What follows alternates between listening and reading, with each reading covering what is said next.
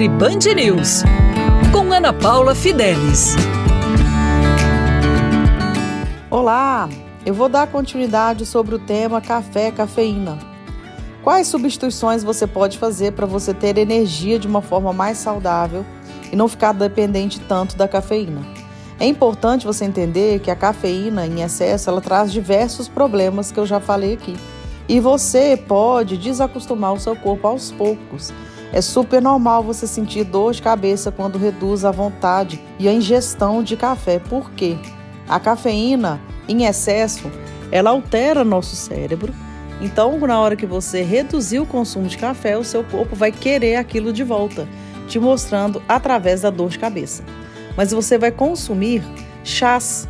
Os chás que contêm cafeína, eles contêm outros fitoquímicos, que são substâncias que protegem o nosso corpo.